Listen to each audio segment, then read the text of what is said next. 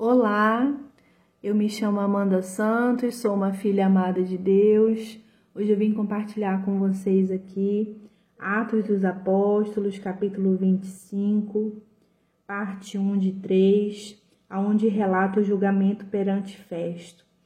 Três dias depois de chegar à província, Festo subiu de Cesareia para Jerusalém, onde os chefes dos sacerdotes e os judeus mais importantes compareceram diante dele. Apresentando as acusações contra Paulo, pediram a Festo o favor de transferir Paulo para Jerusalém, contra os interesses do próprio Paulo, pois estavam preparando uma emboscada para matá-lo no caminho. Uma segunda tentativa de emboscada para Paulo, né? Festo respondeu: Paulo está preso em Cesareia, e eu mesma vou para lá em breve desçam comigo alguns dos seus líderes e apresentem ali as acusações que têm contra este homem, se realmente ele fez algo de errado. Tendo passado com eles de oito a dez dias, desceu a Cesareia e no dia seguinte convocou o tribunal e ordenou que Paulo fosse trazido perante ele.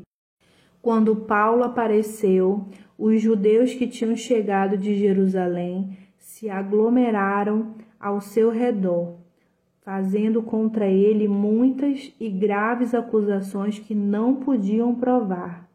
Então Paulo fez sua defesa. Nada fiz de errado contra a lei dos judeus, contra o templo ou contra César. Festo, querendo prestar um favor aos judeus, perguntou a Paulo: Você está disposto a ir a Jerusalém e ali ser julgado diante de mim acerca destas acusações? Paulo respondeu: Estou agora diante do tribunal de César, onde devo ser julgado. Não fiz nenhum mal aos judeus, como bem sabes. Se de fato sou culpado de ter feito algo que mereça pena de morte, não me recuso a morrer. Mas se as acusações feitas contra mim por estes judeus não são verdadeiras, ninguém tem o direito de me entregar a eles. Apelo a César. Depois de ter consultado seus conselheiros, Festo declarou: Você apelou para César, para César irá.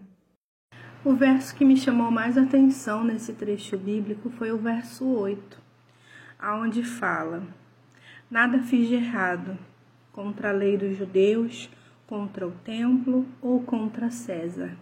Esse versículo ele me ensina que Paulo era justo.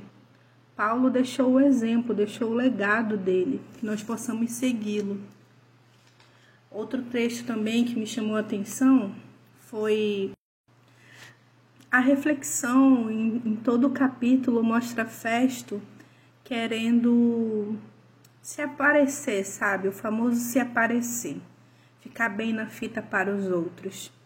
E na verdade, a gente precisa ficar bem é com Deus. Outro momento também que eu fico refletindo é a convicção que Paulo tinha. O plano não era só de prender Paulo, o plano era de matar Paulo. Mas tem um outro versículo bíblico que fala que nenhum fio da nossa cabeça cai sem a permissão do Senhor. E Paulo, ele encontraria, né, a questão de da morte, mas não seria naquele momento, porque não era aquilo que o Senhor tinha para a vida dele naquele momento. Vamos orar? Deus, muito obrigada pela tua palavra, pela oportunidade de ler e refletir nela, Senhor. Que nós possamos ser homens e mulheres justos diante do Senhor, que nós possamos, Senhor, não querer é, viver de aparências, mas ser honesto com nós mesmos, honestos com o Senhor, honestos com as pessoas.